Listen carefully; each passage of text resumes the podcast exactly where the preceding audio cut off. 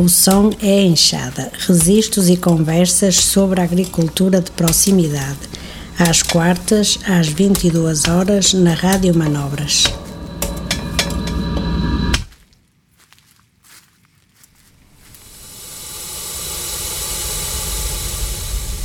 Pelo São João, deve o milho cobrir o rabo do cão.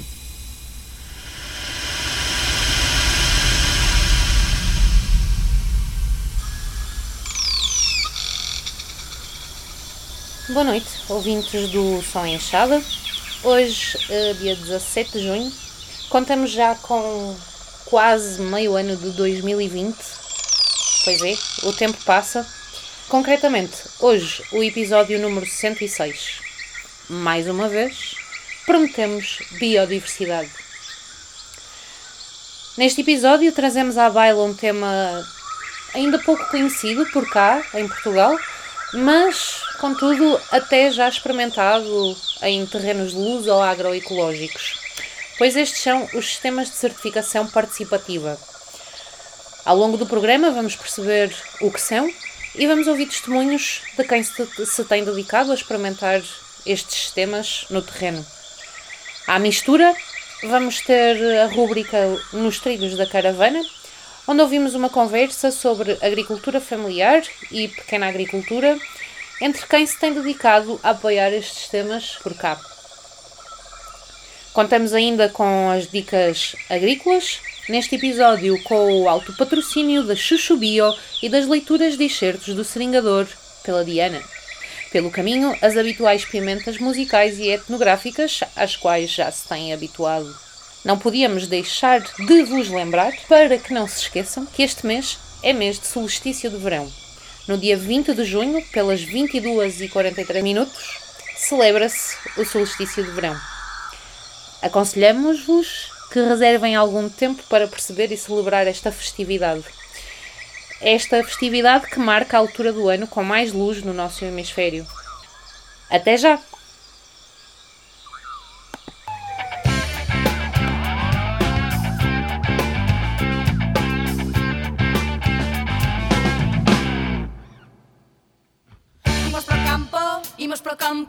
banda de mulleres e de homes traballando. Imos pro campo, imos pro campo Unha banda de mulleres e de homes traballando. Pra que non calla a cidade en riba de min. Bueno, bueno. Rotondas con bancais Pra que non decalla o ánimo Poño mandil, chamas outras e bótame unha man. Estes son destes, moves pois polo que crees. Os pasos que des son sementes que coller.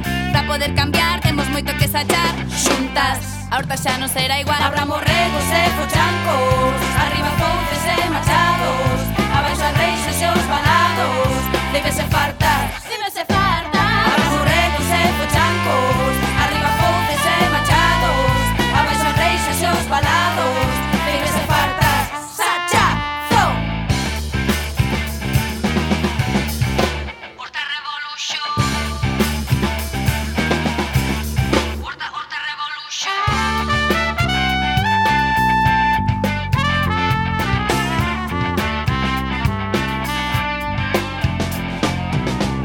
Jugando a bola quedamos na horta. Bravas e loucas chegou a hora Non te desanimes por como vai a cousa. A merda que deixaron. Igual a bona.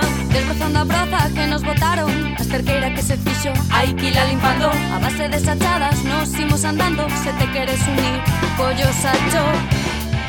Collo sacho. Collo sacho. Collo sacho. Abramo rei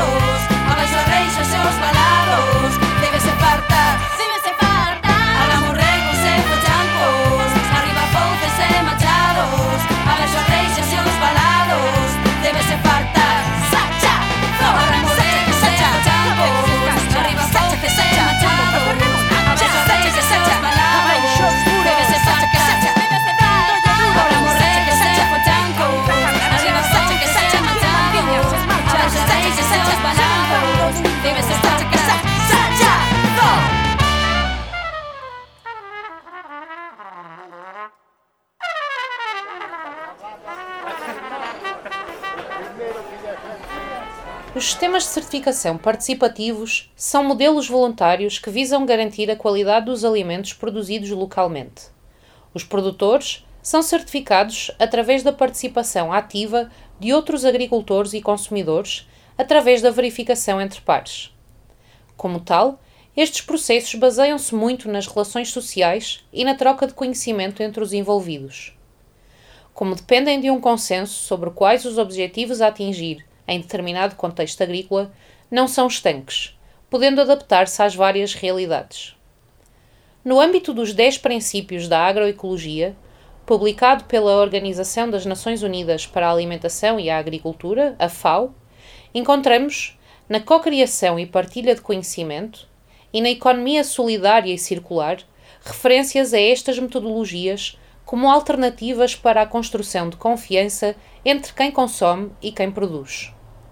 Em Portugal, os sistemas de certificação participativos surgiram em 2002 no âmbito do projeto Recíproco Relações de Cidadania entre Produtores e Consumidores e até aos dias de hoje encontramos várias iniciativas neste âmbito, umas mais institucionais, outras do arrojo de consumidores e produtores. Chovam 30 maios, mas não chova em junho.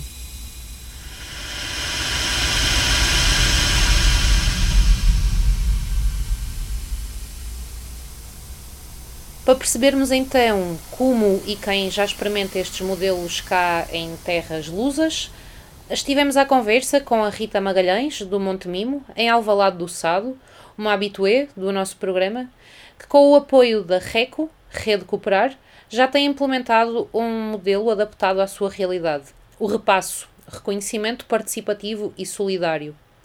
É importante salientar que o Monte Mimo é um projeto que prima pela regeneração dos ecossistemas, uh, em que os métodos e as práticas desenvolvidas vão muito mais além do que aquilo que a regulamentação em modo de produção biológico indica ou mesmo obriga.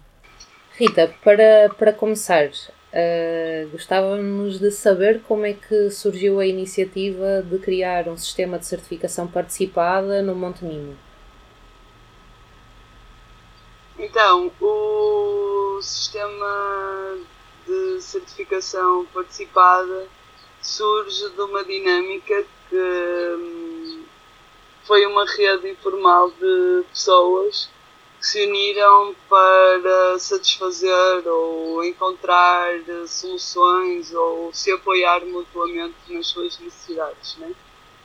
Um, e estas pessoas, algumas eram produtoras, uh, todas consumidoras, e, e, então uma das coisas que criamos entre nós foi uma base de dados onde tínhamos os produtos, os valores de cada produto, para que esta base de dados pudesse ser uh, difundida e trazida pronto, para quem quisesse utilizá-la e pronto um, neste, neste caminho né, de, de, divulgar produtos e de acrescentar outros produtores a esta base de dados, depois surge a, surge a questão, né, tipo, que, que, produtores é que faz sentido integrarem esta base de dados? Que, que produtores é que. O que é que a RECO quer? Né? Tipo, a rede cooperar, para onde é que quer caminhar? É para uma certificação biológica? É, quer continuar a ser um grupo, grupo informal?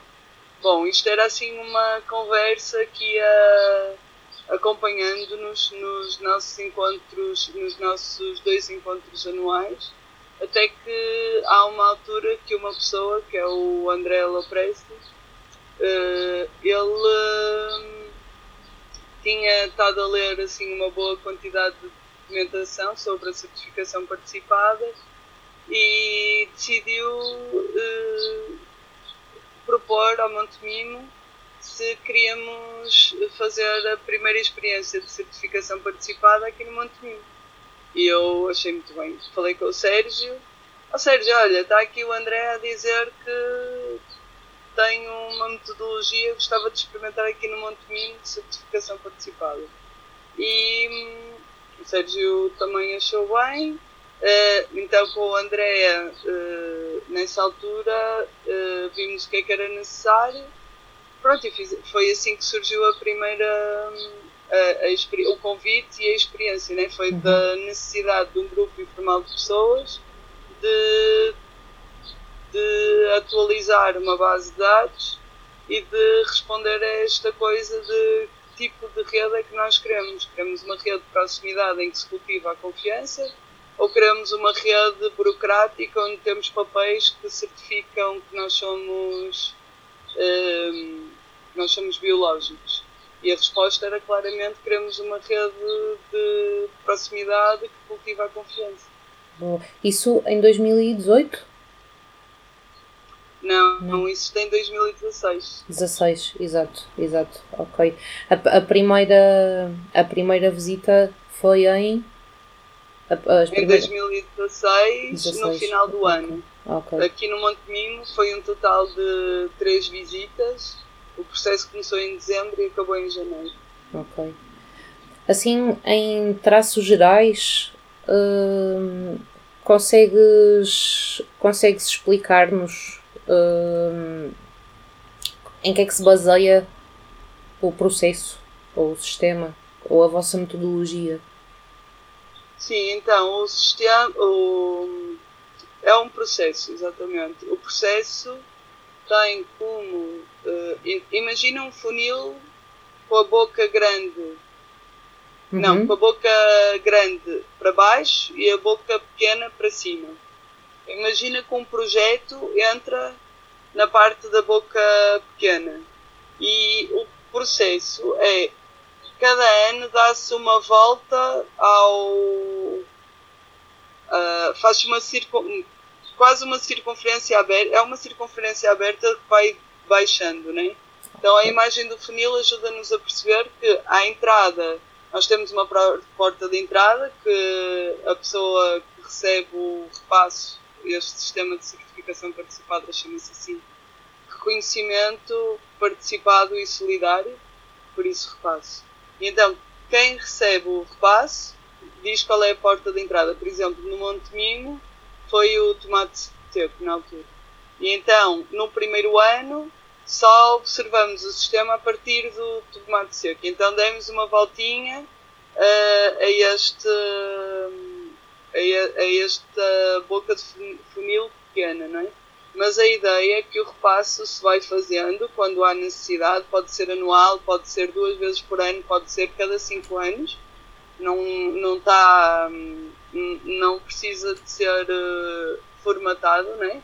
igual certo. para todas as pessoas, é conforme as necessidades. E quando o projeto entra, o, proje o objetivo é quando ele sair, é um projeto regenerativo.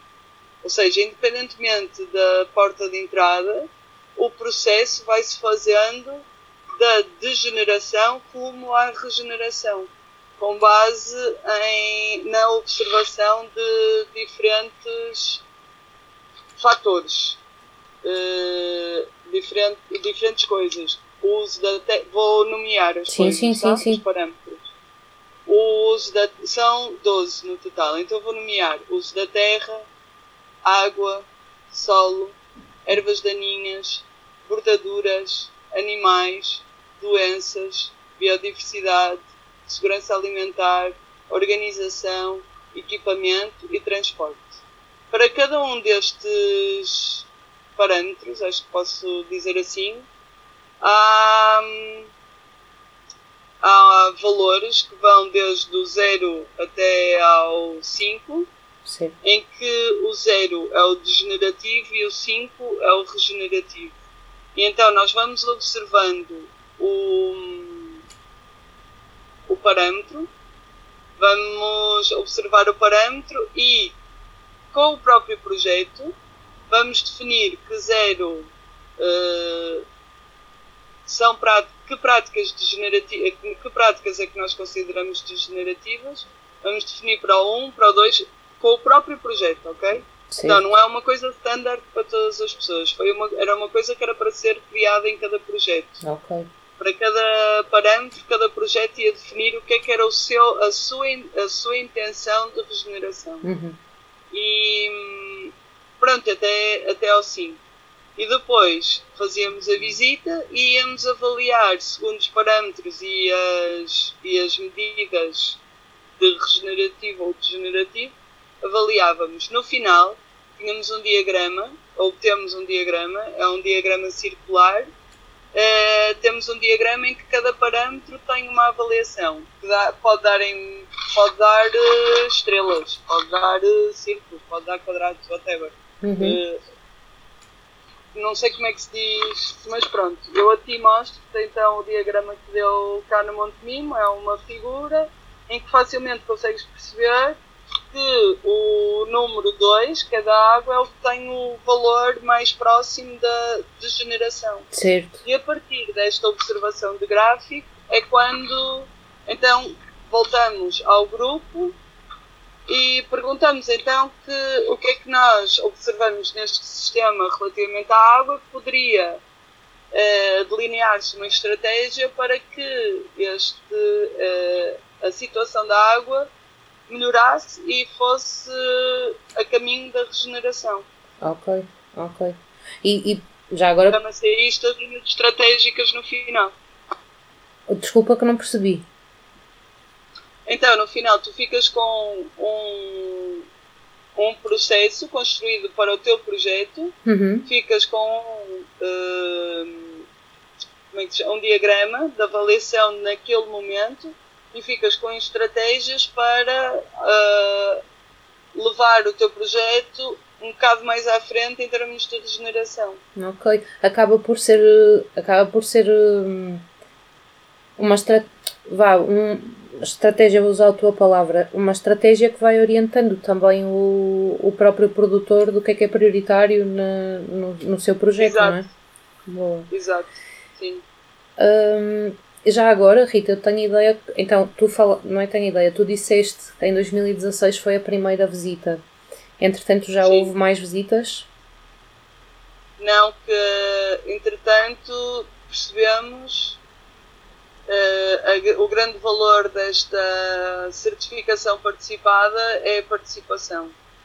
Uhum. Uh, entretanto, em, agora em 2000 e, no final de 2019, uh, fizemos o chamado para voltar a fazer aqui no Monte Mimo e o nível de participação estava muito baixinho e achamos que não fazia sentido estar a fazer o processo o processo não é participado. E então acabamos por não fazer. Outra coisa, e então, o que é que nós percebemos? Percebemos que este repasse precisa de ser eh, trabalhado ainda. Uh, porque ele está baseado, uh, foi baseado num, numa metodologia que implica trabalho voluntário, mas o trabalho voluntário depois tem despesas para as pessoas que, que o fazem, né? Certo. E é um trabalho extremamente valioso e tem que ter, uh, tem de ser feito com cuidado. E então, aquilo que nós visualizamos é que precisamos de encontrar uma forma de valorizar este trabalho das pessoas, seja com banco de tempo, seja com o dinheiro, seja com um, troca de trabalho, serviços, uhum. não sei, né? mas temos que chegar a um ponto em que não está sustentado apenas em trabalho voluntário. Certo, certo. Então, assim, última pergunta. Uh, quais são então os próximos passos que vocês antevêm agora para esse processo? Ok, então uh, os próximos passos que antevemos. Uh, foram inscritas algumas, pelo menos uma candidatura eu tive envolvida e acho que outra candidatura está a se inscrever, que é para um, encontrar financiamento para este processo poder uh, passar uma fase de alinhamento. Este alinhamento significa que outras ferramentas que não, uh, ou que outras metodologias que não a metodologia presencial que implica mobilidades e com isso né, gasto de combustíveis fósseis, tempo, uh, tudo aquilo que provoca um, um desgaste de, das pessoas envolvidas, como é que conseguimos encontrar outras ferramentas que possam uh, dar força a este processo e energizá-lo, não é? Como é que, como é que, e também promover a participação.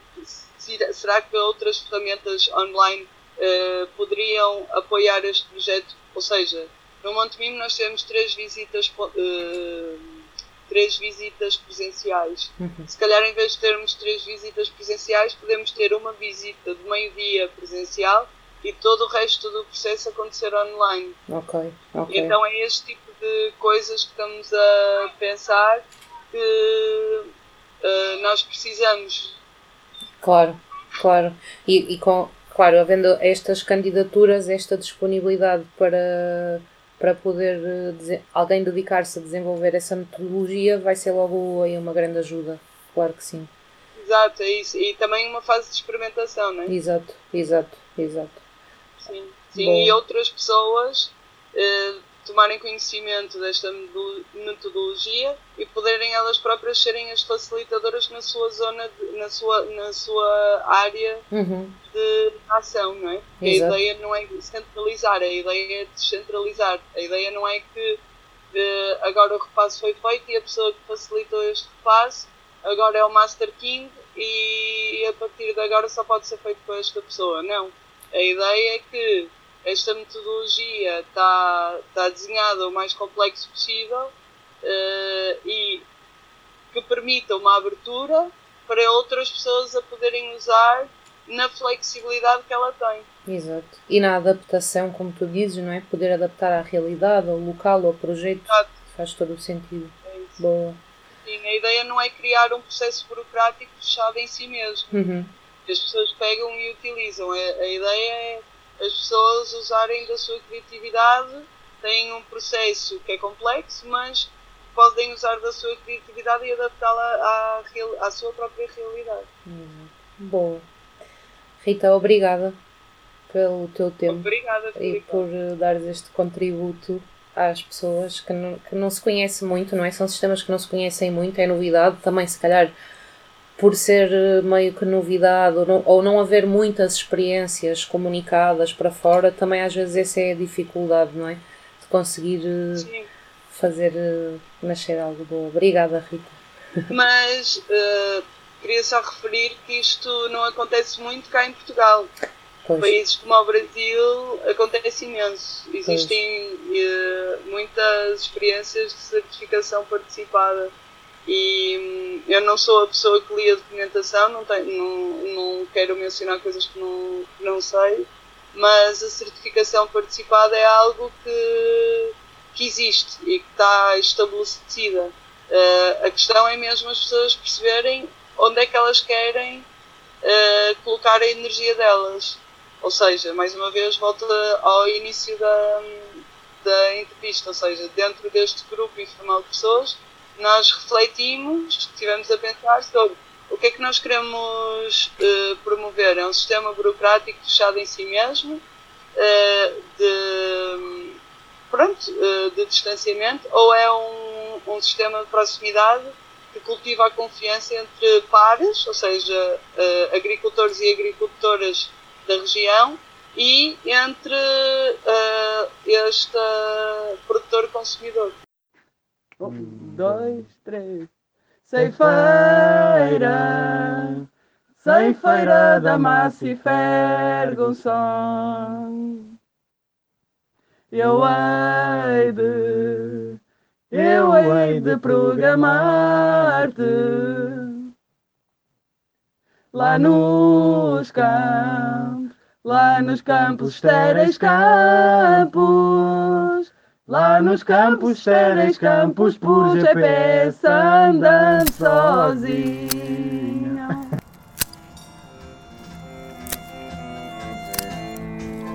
As dicas do mês.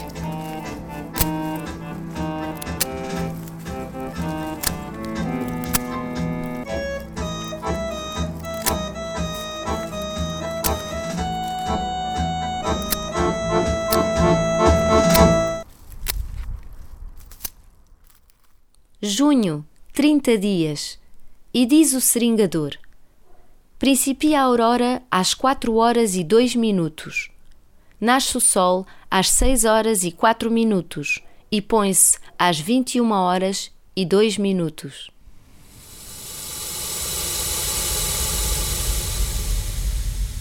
Sol de junho, madruga muito.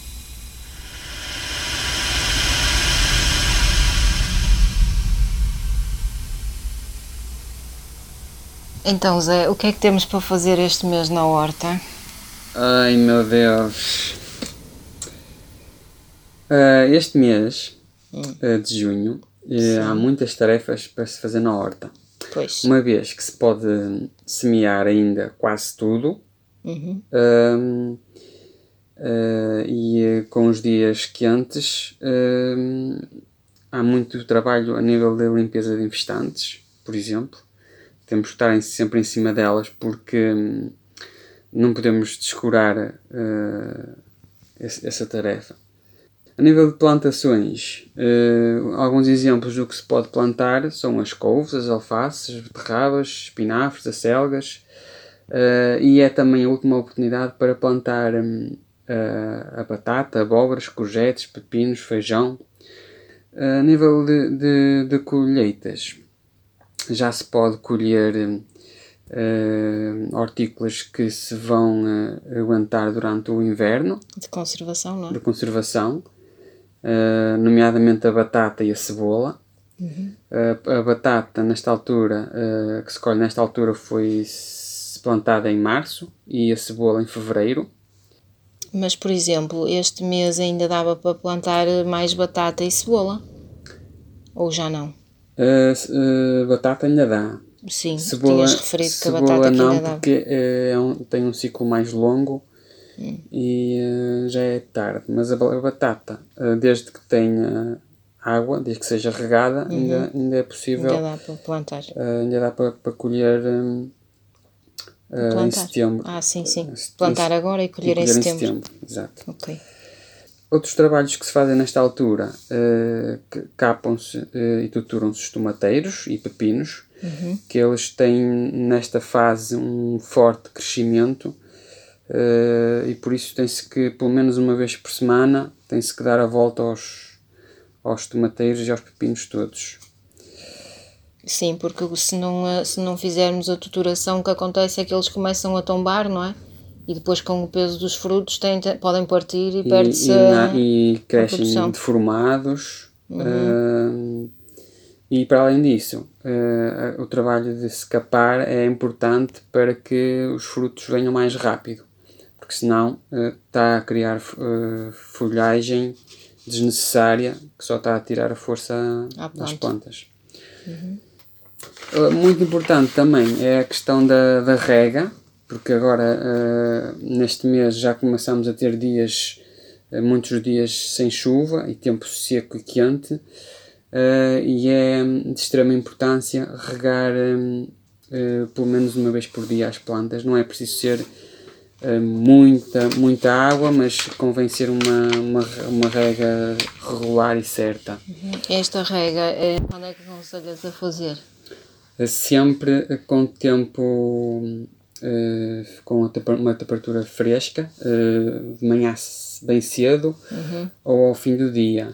Certo. Ahm, porque se, se não fizermos assim, eh, poderemos estar a.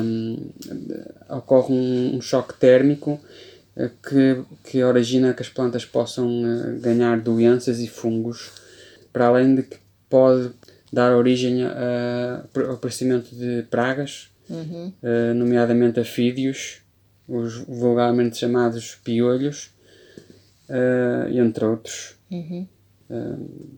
Ok. E, e convém também ser, ser sempre uma rega junto ao pé. Hum, certo. Não fazer rega por cima Tirando, tirando algumas culturas que gostam de água na folha, como é o caso da alface, a maior parte das culturas eh, dão-se melhor com, a, com rega ao pé, no pé. Outra coisa que eu acho que é importante referir é que nas- nos trabalhos de sementeiras, plantações e limpeza de inf- de infestantes, eh, nós temos sempre o cuidado, sempre que possível, não é? porque às vezes não, as tarefas são tantas que não, que não conseguimos cumprir à risca, mas sempre que possível seguimos o calendário da, da biodinâmica, que se baseia nos estados lunares.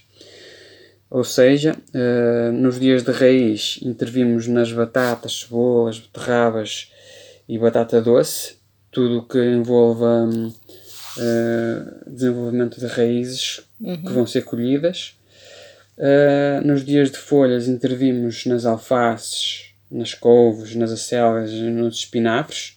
Portanto, tudo o que seja de cortar a folha, não é? Exatamente, tudo o que seja de, de consumir as folhas. Uhum. Uh, nos dias de fruto, intervimos uh, nos, nesta altura do ano também temos muitos frutos, uh, intervimos nos, nos, tomates, pepinos, abóboras, pimentos, courgettes, feijão. Se, se, tivermos este cuidado, a probabilidade de, de obtermos melhores culturas é bastante superior. Nós já, já testamos e realmente resulta. Outra coisa que, que fazemos semanalmente e que, que nunca pode falhar também é as colheitas das culturas que, que temos neste momento, não é? Das couves, as alfaces, as beterrabas, as acelgas, os pepinos, courgettes, feijão verde, o alho francês.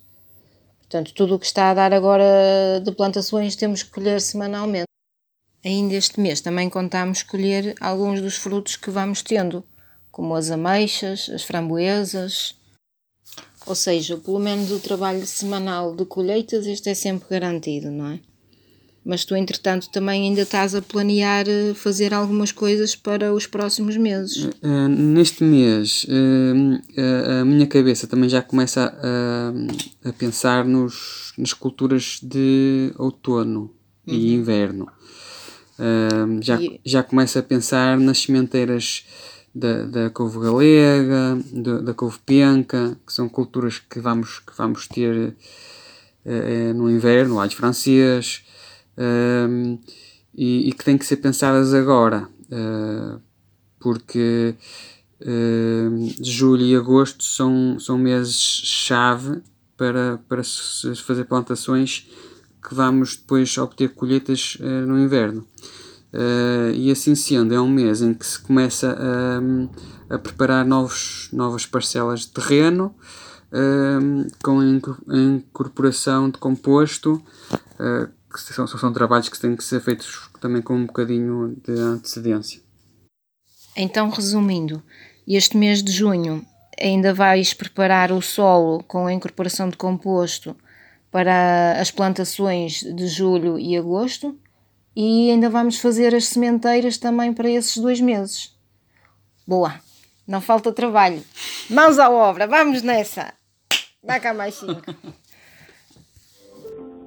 Um programa que ouve o agricultor. 21 de junho, e diz o seringador. Lua nova às 7 horas e 41 minutos a 30 graus em Gêmeos. Tempo sombrio vacinam-se as ovelhas, cabras, bovídeos e solípedes contra o carbúnculo e os porcos contra as doenças rubras. Faz-se a extração do mel, deixando nas colmeias as reservas suficientes. Evite-se que as galinhas incubem. Cuide-se da limpeza, sacha e rega dos viveiros e fruteiras. 28 de junho. E diz o seringador: quarto crescente às 9 horas e 16 minutos, a 3 graus em balança. Tempo revolto. Nesta época, costumam plantar-se nabos, cenouras, cebolas e mostarda. É conveniente cobrir as cepas para que não as queime o sol e cortar a grama da terra.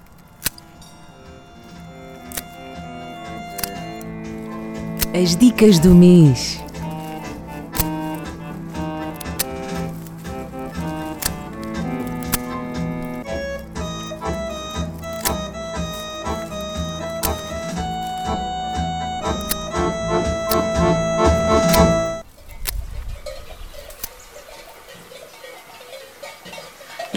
Caravana, promovendo a agroecologia de forma participativa, uma rúbrica mensal entre a Caravana Agroecológica, iniciativa da Faculdade de Ciências da Universidade de Lisboa e do CE3C, Center for Ecology and Environmental Changes, e a equipa do No Som é Enxada. Ana Fonseca, investigadora no Instituto Mediterrâneo para Agricultura, Ambiente e Desenvolvimento da Universidade de Évora, e Maria do Carmo Bica, da Rede Rural Nacional, ambas da nossa Comissão de Acompanhamento, foram as nossas convidadas para mais uma conversa sobre agroecologia, desta vez centrada na agricultura familiar e na pequena agricultura. Neste excerto que vos trazemos, as nossas convidadas caracterizam e definem a agricultura familiar e a pequena agricultura, explicando as diferenças a norte e a sul do país. Eu estou no Alentejo e aqui a diferença entre a agricultura familiar uh, e a pequena agricultura, por exemplo, é, é grande, não é? Uh, a agricultura familiar é um, uma agricultura uh, cujo centro que, que, se desenvolve à volta de uma família, não é? De um núcleo familiar, e no Alentejo isso, esse, essa família pode estar a gerir uma, uma exploração grande, por exemplo, com vários hectares, com centenas de hectares, mas em geral a pequena agricultura, eh, a agricultura familiar eh, eh, anda à volta de explorações de mais pequena dimensão, não é? De, normalmente o foco é, é mais a, até a questão social uh, da família e da, da, família que depende da agricultura. Um, e, e, normalmente, quando se fala de agricultura familiar, é esse o foco, é a pequena agricultura familiar. E depois, por outro lado, infelizmente, a agricultura familiar não é uh, sinónimo de agricultura sustentável, nós gostávamos que fosse, mas não é, uh, porque muitas vezes há eh, há grande agricultura eh, biológica, que não é necessariamente sustentável. A pequena agricultura tem mais possibilidade de ser sustentável por causa da escala, a escala é grande, e tudo o que é a grande escala é difícil de gerir de forma sustentável, a não ser que sejam sistemas extensivos, como o montado do Alentejo. Um, por isso, a pequena agricultura é mais fácil de gerir de forma sustentável, mas ainda temos muitos produtores a aplicar fitofármacos, a não saber as regras uh, de segurança, até, de, até da criação dos animais, mas o trabalho das diferentes instituições que andam à volta destas questões é, é sempre promover a agricultura sustentável na, junto dos, da, dos agricultores, não é? Carmo. Muito bem, a, a Ana Fonseca já disse quase tudo o que é preciso dizer. Na verdade, a, a realidade que eu conheço melhor, uh, embora uh, atualmente esteja a fazer um trabalho ao nível nacional, mas a minha, o meu a maior parte da minha vida profissional foi numa relação direta com a pequena e a muito pequena agricultura, é que, eh, que é a agricultura que predomina a, norte, a norte do Tejo e ali na Serra Algarvia, não é? E mesmo dentro desta pequena pequena agricultura, que é, que é, toda, que é toda ela familiar e uh, já não vou, uh, são parentes, não vou gastar aqui o tempo em separar, em separar os conceitos, que a Ana falou muito bem, porque é possível Exato. haver um grande latifúndio e que seja agricultura familiar, isso é possível e não é extensivo, portanto não vou, não vou uh, falar nisso, vou falar nesta, nesta realidade do norte do Tejo, onde predomina esta pequena e micro agricultura. Quando falamos de pequena, de, de, muito pequena agricultura, de acordo com as estatísticas do INE, estamos a falar de explorações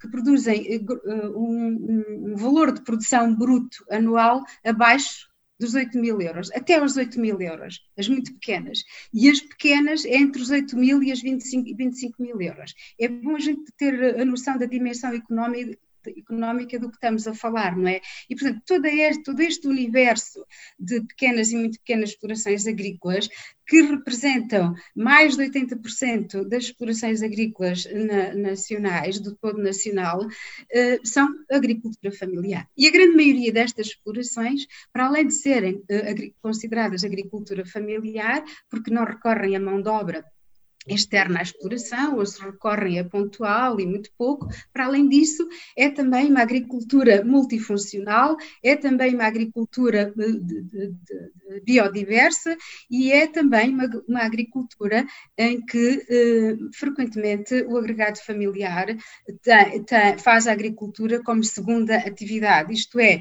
tem o seu trabalho principal como operário, como prestador de serviços, como médico, como advogado, como professor ou professora, e, a par disso, mantém a sua exploração agrícola, porque esta dimensão não permite que uh, uh, uma pessoa viva a tempo inteiro. Agora, esta agricultura, não tenho dúvidas nenhumas, e concordo com a, com a Ana quando diz que não podemos considerar ainda uh, toda ela agricultura sustentável, embora uma boa parte acabe por ser, não porque os estes agricultores tenham uma boa, uma boa parte deles tenham uma consciência ambiental e considerem que não devam aplicar determinado conjunto de pesticidas, mas porque também não é viavelmente, não é uh, viável economicamente estar a aplicar um conjunto de fatores de produção. Portanto, uma parte acaba por ser sustentável, outra parte não. Mas há aqui um trabalho a fazer, um trabalho muito importante de fazer, a fazer de apoio técnico, de capacitação de, das, dos agricultores que se ocupam destas explorações agrícolas. E, porque muitas delas, e muitas delas até já para, para recorrem a práticas sustentáveis, mas não estão, não estão ainda. Um, Estou-me a lembrar, por exemplo, da região de Lafões, onde é a origem da vitela de Lafões, que, de acordo com o caderno de especificações, a vitela de Lafões é praticamente um produto biológico. Mas não podemos. É, é uma IGP e é praticamente um produto biológico. É geográfica protegida, não é? É uma figura que pretende proteger uh, uh, os, os, um determinado conjunto de produtos que têm uma relação, cuja qualidade tem uma relação direta com o ambiente ambiente onde são produzidos, com o meio. E, e, e a vitela de lavões, por definição, é alimentada só com leite da mãe e as mães são alimentadas unicamente com pastos produzidos na exploração e a maneio é extensivo e, portanto, e a floresta. Na, na base disto está um, uma agricultura biológica, mas não é certificada, não é? Porque a agricultura biológica também acarreta um conjunto de burocracias, um conjunto de custos que o pequeno e o muito pequeno agricultor tem dificuldade em suportar. Dia de Santo Antônio, vêm dormir as castanhas aos castanheiros.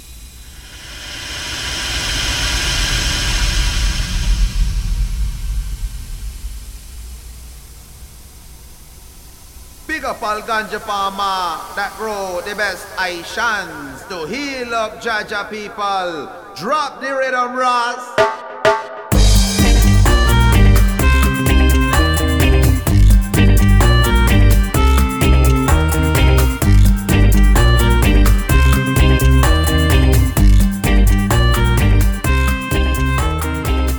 Vamos então aos créditos. Neste programa número 106 do Som Enxada, ouvimos uma leitura introdutória pela Filipe Almeida baseada em informações disponibilizadas nos sites da iPhone, Organics International e da Organização das Nações Unidas para a Alimentação e a Agricultura, FAO. Ouvimos também uma entrevista realizada online com a Rita Magalhães do Monte Minho de Alvalade do Sado no dia 11 de junho. Nas dicas do mês, Desta vez tivemos a Olívia Silva e o Zé da Chuchubia Vila Nova de Famalicão e tivemos as habituais leituras de excertos do Seringador pela voz da Diana Dionísio. Na rubrica Nos Trilhos da Caravana, testemunhamos a conversa entre Ana Fonseca, investigadora do Instituto Mediterrâneo para Agricultura, Ambiente e Desenvolvimento, MED, da Universidade de Évora, e Maria do Carmo Bica, da Rede Rural Nacional. As notas musicais chegam-nos das galegas Sasha na Horta, com o tema Horta Revolution. Ouvimos também a Rita Magalhães e o Miguel diretamente dos Montes Mimosos. E ainda os Red Star Martyrs que estamos a ouvir agora com o tema Fi de Farmar.